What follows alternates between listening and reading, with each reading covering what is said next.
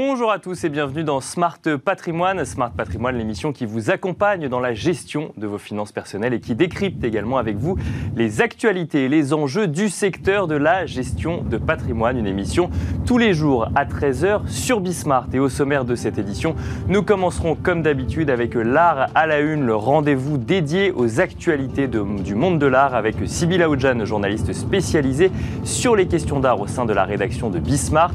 Nous enchaînerons ensuite avec l'art à la une, l'interview nous aurons le plaisir de recevoir sur le plateau de Smart Patrimoine Alice Audouin, fondatrice de l'association Art of Change 21, mais aussi Art Advisor dans son activité. Nous lui poserons une question, faut-il investir dans l'art engagé, et notamment dans l'art engagé sur les sujets environnementaux? Ce sera dans un instant dans Smart Patrimoine. Et nous enchaînerons ensuite avec Enjeu Patrimoine, où cette fois-ci nous parlerons des marchés financiers et notamment du niveau de risque actuel des marchés euh, financiers. Euh, recevrons Léonard Cohen, le président de Ginger AM, avec qui nous tenterons de comprendre l'approche du risque qu'il faut avoir dans le contexte actuel. Bienvenue à vous tous qui nous rejoignez. Smart Patrimoine, c'est parti. Et nous commençons comme d'habitude avec l'art à la une, le rendez-vous dédié aux actualités du monde de l'art tous les vendredis dans Smart Patrimoine et tous les vendredis avec Sybille Aoudjan, journaliste spécialisée sur les questions d'art au sein de la rédaction de Bismart. Bonjour Sybille. Bonjour Nicolas. Alors quelle actualité dans le monde de l'art cette semaine? On commence peut-être avec un, rebondissement, un rebondissement autour de l'achat du panier de fraises des bois de Chardin, Sybille. Oui, effectivement. Alors cette œuvre d'art a été achetée il y a le mois dernier par un galeriste américain chez Art Curial pour plus de 24 millions euh, d'euros euh, quand même. Et depuis, cette œuvre d'art a été reconnue trésor national par le ministère de la Culture dans l'espoir que l'œuvre rentre dans les collections du musée du Louvre. Est-ce qu'il y a des contraintes particulières liées euh, justement à ce statut de trésor national? Voilà, alors un trésor national, c'est un bien culturel qui est jugé d'un intérêt majeur pour le patrimoine français. Et donc, il est officiellement désigné trésor national à partir du moment où le bien fait l'objet d'un refus de certificat d'exportation. Donc l'œuvre ne peut pas quitter le territoire national, ne peut pas rejoindre le galeriste américain. Et ce statut euh, est décerné pour 30 mois afin de laisser le Louvre notamment euh, la possibilité de réunir le fonds, les fonds et surtout euh, d'appeler des fonds auprès des mécènes. D'accord. parce que le budget d'acquisition du Louvre est d'à peu près 10 millions d'euros par an, et donc c'est bien loin des 24 millions pour le Chardin. Et à l'issue de ces 30 mois, en l'absence d'offres, l'acheteur pourra à nouveau faire cette demande d'exportation et là, l'État ne sera pas en mesure de la refuser. Et alors, au-delà de la contrainte liée à ce statut, pourquoi est-ce que cette œuvre, le panier de fraises des bois de Chardin, a été reconnu trésor national? Alors, c'est le ministre, ministère de la Culture qui s'est exprimé et qui indique que c'est une œuvre d'une grande prouesse technique aussi, le, il y a un caractère assez unique sur le sujet traité parce que c'est une nature morte autour de fraises, c'est très particulier. Et euh, le ministère de la Culture juge que c'est une pièce euh, représentative d'un moment important pour l'histoire de l'art. Alors ça, c'est ce qui, euh, ce qui concerne du coup ce rebondissement, euh, donc euh, sur cette œuvre en particulier. pour faire le lien avec l'interview qui va avoir lieu juste après, vous avez repéré plusieurs actualités civiles qui mettent en avant des efforts du monde de l'art pour réduire leur empreinte environnementale. Exactement, j'ai repéré plusieurs initiatives en ce sens, vu qu'on a l'interview juste après. D'abord, Christie's qui a créé un partenariat avec l'entreprise de transport d'œuvres d'art Crozier. avec Crozier, ils vont établir des lignes de transport d'œuvres d'art par du fret maritime entre Londres, New York et Hong Kong. Pour Christie's, le fret utilisé sur cette ligne, le fret maritime, permettrait de réduire 80% des émissions par rapport au fret aérien. Et donc, il y aurait un départ par mois entre New York et Londres et un départ tous les deux mois entre Londres et Hong Kong. Et alors, beaucoup plus rapide qu'un voyage outre-Atlantique, une autre manière de présenter les œuvres a aussi été pensée, Sybille. Voilà, c'est aussi Christie's euh, qui a proposé une technologie euh, peu utilisé. Le 12 mai prochain, euh, à New York, un bronze de la petite danseuse de 14 ans de Degas sera mis en vente, entre estimation entre 20 et 30 millions de dollars. Pour ces œuvres de cette envergure, généralement, elles sont présentées dans le monde entier pour cibler des clients internationaux. Sauf que là, cette œuvre-là, c'est un hologramme qui fait le tour du monde. Euh, Christie s'est euh, mis en partenariat avec une start-up qui s'appelle Proto, qui est spécialisée dans la conception de vitrines holographiques afin donc de téléporter ces œuvres. Il faut seulement être équipé euh, du dispositif Proto. Donc c'est un grand boîtier permettant l'apparition de ces hologrammes. C'est le bureau de San Francisco qui a proposé cette idée et donc on peut voir cet hologramme en ce moment même. Et c'est particulièrement adapté parce que l'œuvre de Degas est très fragile et donc euh, lui faire faire le tour du monde serait pu être euh, l'endommager. Et du coup, on réduit l'empreinte environnementale du transport. Après, reste à savoir combien consomme effectivement un hologramme. Mais nous n'avons pas la réponse aujourd'hui. On reste dans les nouvelles technologies. On finit avec bah, un sujet qu'on aime bien dans cette émission, c'est les NFT des voilà. monde de l'art Voilà, il y a une étude Xcox, quand même, je ne pouvais pas ne pas la citer, qui a été publiée cette semaine. Et effectivement, euh, ce qu'elle révèle, c'est que la première motivation des, pour un achat de NFT, eh bien, c'est l'argent pour 82% des acheteurs qui n'ont donc pas vraiment un réel intérêt pour l'art. Euh, Robert Head, qui euh, rend compte de cette étude chez Hiscox, euh, rappelle que les NFT restent dans la phase des Far West de leur développement. C'est encore un marché de spéculateurs. Nous pouvons donc nous attendre encore beaucoup plus de hauts et de bas. Merci beaucoup, Sybille Aoudjan, journaliste spécialisée sur les questions d'art au sein de la rédaction de Bismart. Et Sybille, nous avons le plaisir de recevoir ensemble sur le plateau de Smart Patrimoine Alice Audouin. Euh, bonjour, Alice Audouin. Bonjour. Bienvenue sur le plateau de Smart Patrimoine. Vous êtes fondatrice de l'association Art for Change, Art of Change 21. Vous êtes également Art Advisor et notamment en ce qui concerne les sujets environnementaux. Euh, première question, Alice Audouin. L'art engagé, ça existe depuis la, la nuit des temps. L'art engagé, euh, notamment vis-à-vis -vis de certains régimes politiques l'art engagé vis-à-vis d'inégalités sociales. L'art engagé environnemental, c'est plus rare dans les expositions aujourd'hui, ça existe quand même. Alors, en effet, ça arrive. Euh, il faut dire que l'époque euh, le favorise. Bien sûr. On est à un moment où la crise écologique, euh, voilà, ne cesse d'être médiatisée, mais aussi présente. Vous avez des artistes qui vivent en Californie et qui sont confrontés, par exemple, aux incendies, donc ils le vivent en direct, hum. ou des canicules, des événements climatiques extrêmes. Donc il y a une réalité et beaucoup de jeunes artistes sont nés avec cette crise écologique. Ils la portent comme une donnée, en effet, euh, de, leur époque. Et euh, c'est bien la question d'être de son époque, d'être contemporain qui est posée à l'heure où notre société a pour, euh, voilà, euh, j'ai envie de dire, révolution, bouleversement, euh, ce qu'est par exemple le réchauffement climatique, qui va avoir un impact sur des millénaires. Donc en effet, cette donnée-là, et c'est pas une cause, hein, c'est une réalité, eh bien, change l'art forcément. Quand la société change, l'art change aussi. Mais là, cette année, ça a quand même pris un tournant particulier parce qu'on a vu que Art Paris avait fait une foire totalement dédié à euh, cette thématique et vous en étiez euh, la commissaire euh, invitée. Qu'est-ce que, est-ce que c'est un marqueur vraiment fondamental aujourd'hui d'avoir une foire qui se dédie à l'environnement? Alors pour moi, c'est historique à double titre. D'abord, le choix de la thématique de l'environnement à l'échelle d'une foire euh, c'était une première, mais le fait de l'associer à une démarche d'éco-conception de la foire, c'est-à-dire avoir eu l'intelligence pour Art Paris de se dire que le sujet ne pouvait pas être traité que comme thème, contenu, euh, propos de l'artiste, mais aussi comme euh, responsabilité à l'échelle de la foire elle-même. Et j'ai eu le plaisir de, contribuer aussi à cette démarche-là. Alors en effet, pour Art Paris, en tant que commissaire invité, moi j'ai pu observer deux choses. Un, qu'en effet, euh, et là, nous sommes rassurés, Nicolas, en effet, l'environnement. Il y a des artistes qui s'expriment sur le sujet. Voilà, l'environnement est bien présent dans la création, et c'est vrai que moi, ma sélection portait un certain nombre de jeunes artistes, et, c'est ce que je vous disais, euh, naissant avec cette crise écologique, euh, vivant dans une époque où c'est vraiment une donnée structurelle. Eh bien, oui, on trouve beaucoup de jeunes artistes très imprégnés, voilà, de de, cette, de ces enjeux environnementaux. Et puis, euh, surtout, succès commercial assez considérable. Euh, ces jeunes artistes, justement, euh, qui certains étaient très abordables. Euh, on démarrait à 500 euros pour l'artiste Vincent Laval à la mhm. Galerie Sono. Eh bien, euh, si je prends justement cette galerie, euh, c'est un succès total. Tout a été vendu et les très grandes pièces de ce jeune artiste qui valaient déjà plus de 20 000 euros ont déjà été vendues à plusieurs exemplaires.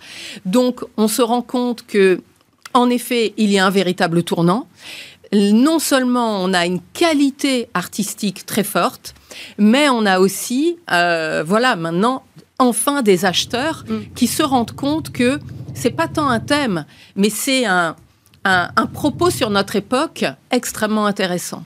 Et c'est important quand même de mettre en valeur des artistes émergents pour que ça, ça rentre petit à petit dans le marché de l'art et que ça, ça l'insuffle, ça insuffle le marché de l'art. Alors, c'est amusant parce que l'année dernière, j'ai créé un prix euh, avec mon association Art of Change 21 pour justement soutenir une jeune génération d'artistes engagés dans l'environnement. Et j'ai un peu changé les règles. J'ai décidé de ne pas remettre ce prix qu'à un, deux ou trois lauréats, mais à 21. Parce que pour moi, justement, ces artistes, ils ont des valeurs plus collectives, plus collaboratives, mm. et un prix qui les récompense devait aussi porter ça.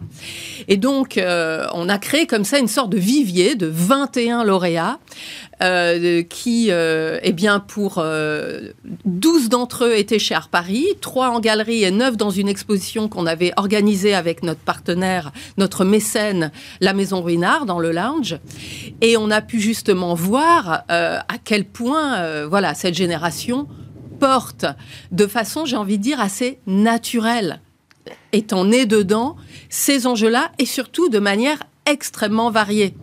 Ce qui n'empêche pas, en effet, pour rebondir sur l'engagement, de, de, repérer des formes très engagées par exemple Sarah Trouche qui va faire des performances à moins 35 degrés au Svalbard, ou je vous parlais tout à l'heure de Vincent Laval, qui reverse 5% de tous ses revenus artistiques à l'association Défense de la forêt de Francis Allais. Donc on est en fait, euh, on, mélange quelque part thématique et engagement personnel euh, de, l'artiste.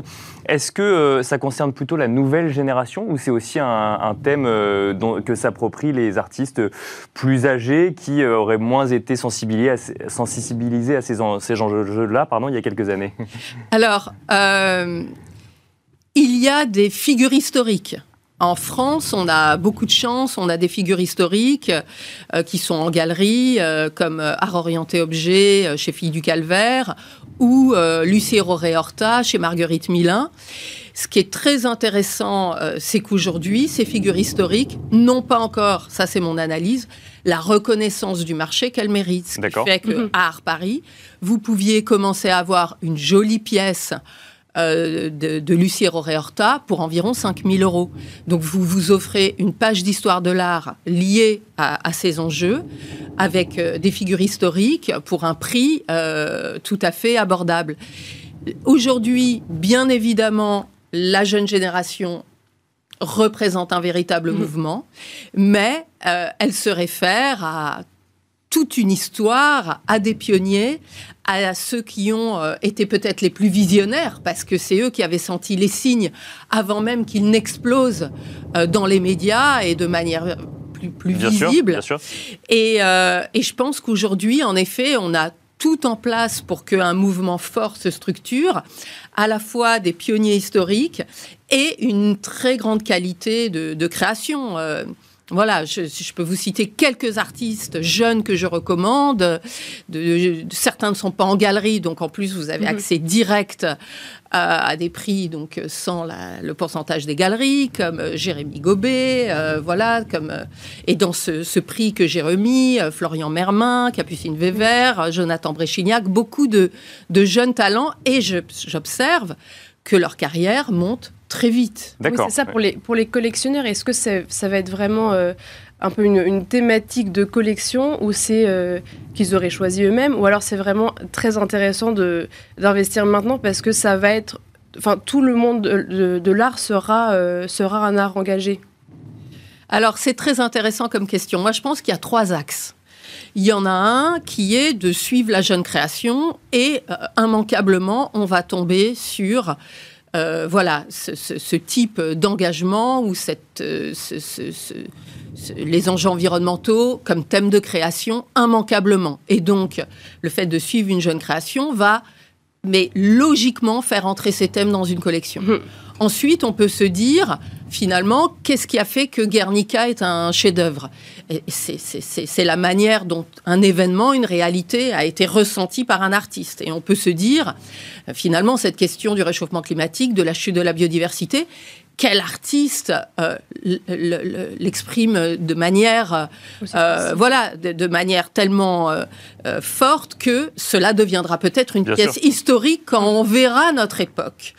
Et là, c'est là où il faut faire le tri. Moi, quand j'ai démarré en 2004 à observer ces artistes, j'avais 100 artistes dans ma base de données. Maintenant, j'en ai 2005. Donc, c'est maintenant que justement des, des, conseils sont intéressants parce que c'est ce qui se joue. C'est que euh, certaines pièces vont devenir historiques du fait de ce que vit notre époque. Et troisième approche, la thématique. Moi, j'ai un collectionneur et j'adore ça qui m'a dit toute ma collection liée à ce thème mais c'est rarissime. Mmh. Moi, j'aimerais qu'il y en ait beaucoup plus. C'est-à-dire, j'aimerais qu'il y ait des, engagements plus thématiques. Euh, c'est rarement la manière dont fonctionnent les collectionneurs. Mais moi, je pense que demain, le musée ou la fondation euh, qui aura une grande valeur historique sera justement celle qui aura été érigée suite à ce type de décision. Et les artistes euh, engagés que vous avez sélectionnés pour à Paris, justement, comment vous avez fait pour trouvé qu'il y avait une véritable profondeur dans leur travail? Alors justement, euh, moi j'ai organisé un petit peu trois groupes. Les, jeunes artistes émergents et puis accessibles financièrement, mhm. ceux qui ont un propos qui permettent de comprendre notre époque. Euh, par exemple, Noémie Goudal, euh, qui est une photographe qui travaille avec la paléoclimatologie, qui nous permet de travailler sur le temps long, celui de la Terre, de la géologie. Pour moi, ça fait partie de cette démarche, même si on ne peut pas dire que c'est une œuvre écolo, entre guillemets. Et euh, des artistes comme Pascal Martin Taillou, qui, eux, euh, en amont, vont réfléchir aux grands équilibres, plus géopolitique, à des dysfonctionnements liés, entre guillemets, au euh, capitalisme ou euh, voilà, à la relation historique qu'ont eu les pays. Il y a beaucoup, beaucoup d'angles. L'important, c'est de ne jamais coller de manière trop... Euh, trop littérale en se disant ah oui je veux trouver l'abeille en danger non vous pouvez faire une, une œuvre qui traite du rapport au temps au partage au, ce qu'on appelle le care et qui est directement lié à ces enjeux Merci beaucoup euh, Alice Audouin d'être venue sur le plateau de Smart Patrimoine, euh, donc évoquer avec nous euh, l'art engagé et le rapport du public ou de l'investisseur à l'art engagé. Je rappelle que vous êtes la fondatrice de l'association Art of Change 21, mais aussi Art Advisor. Merci également Sybille Aoudjan d'avoir été sur le plateau de Smart Patrimoine avec nous ce matin. Et quant à nous, on se retrouve tout de suite dans Enjeu Patrimoine.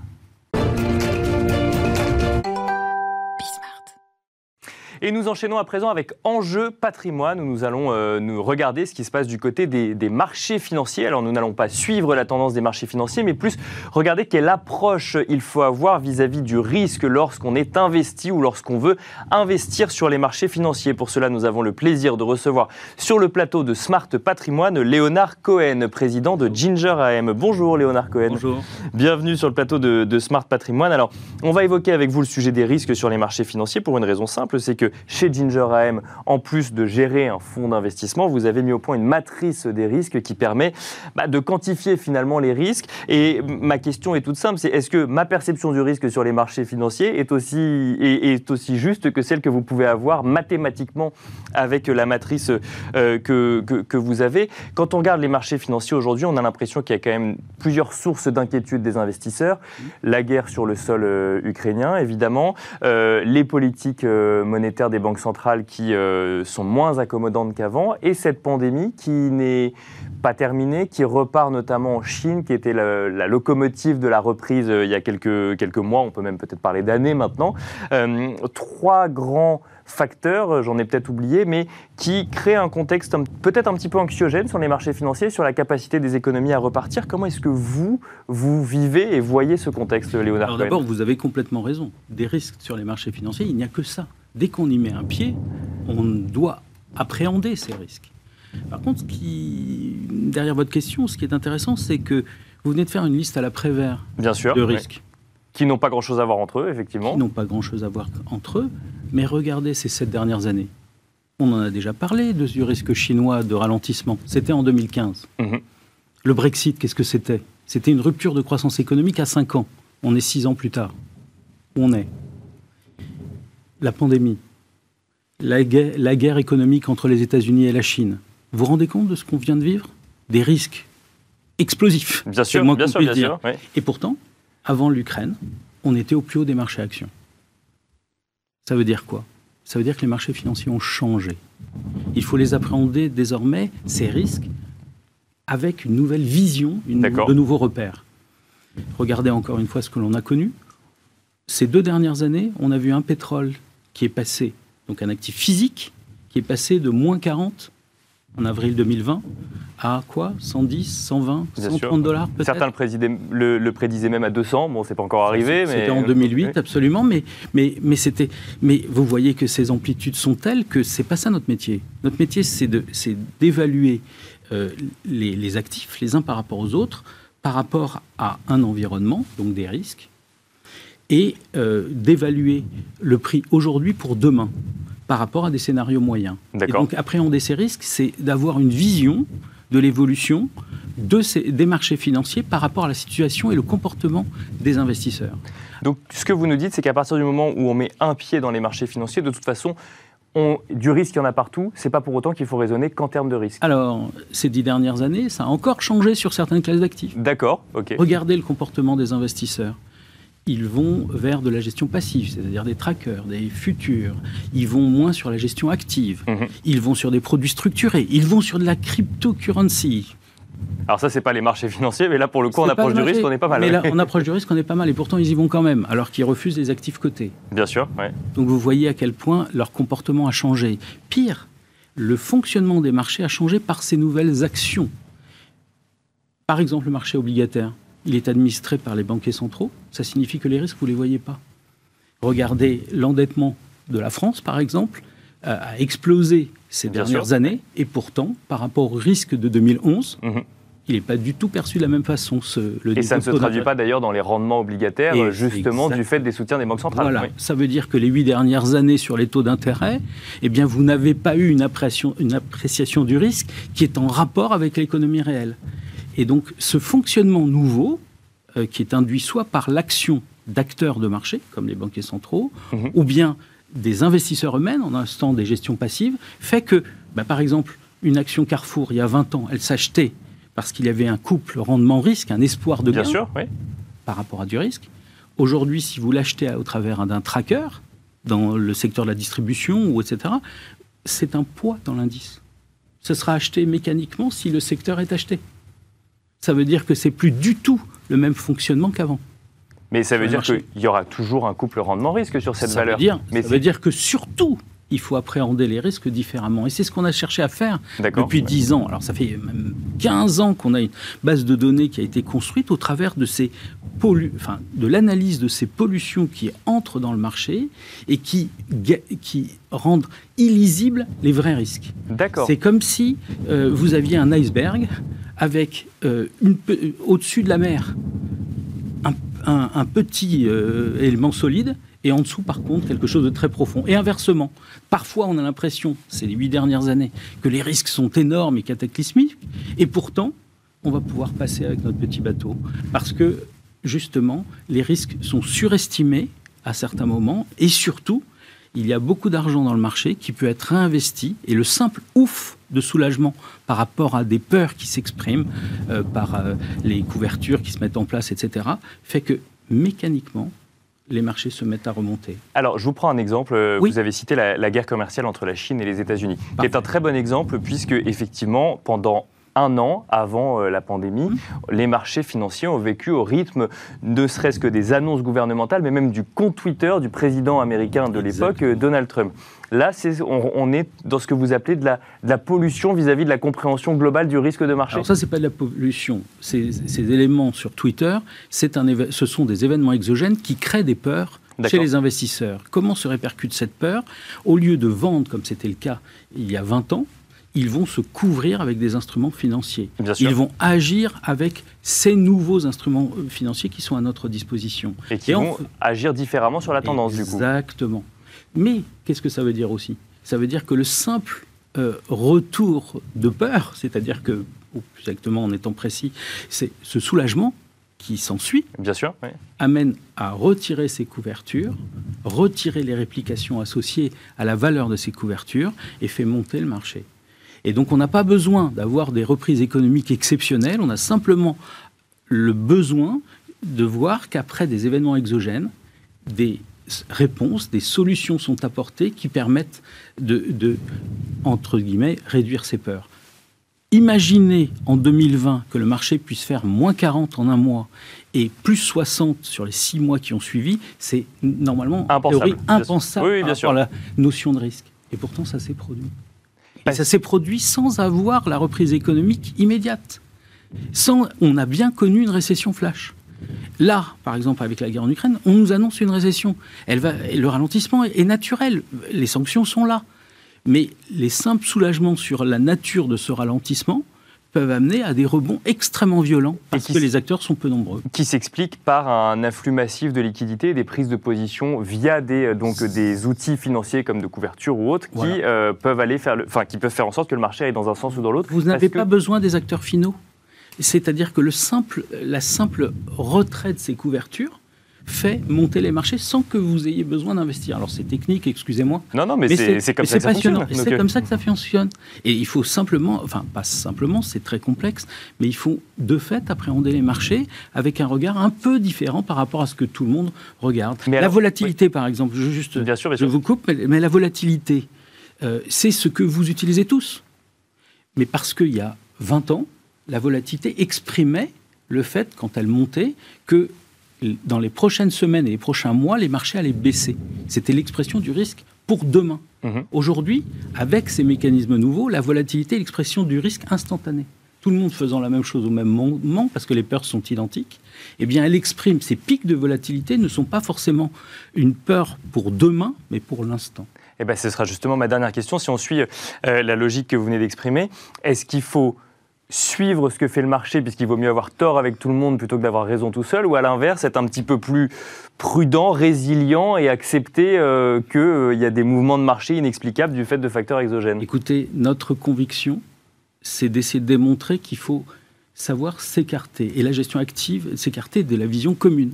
Et justement, essayer d'avoir son propre chemin, c'est le principe de la gestion active, avoir ses convictions, mais en plus d'avoir de nouveaux repères de risque qui vont au-delà de ce que traditionnellement on apporte, c'est-à-dire les méthodes classiques euh, avec la volatilité ou, la simple vision des repères historiques euh, sur, la demande, sur la demande et l'offre.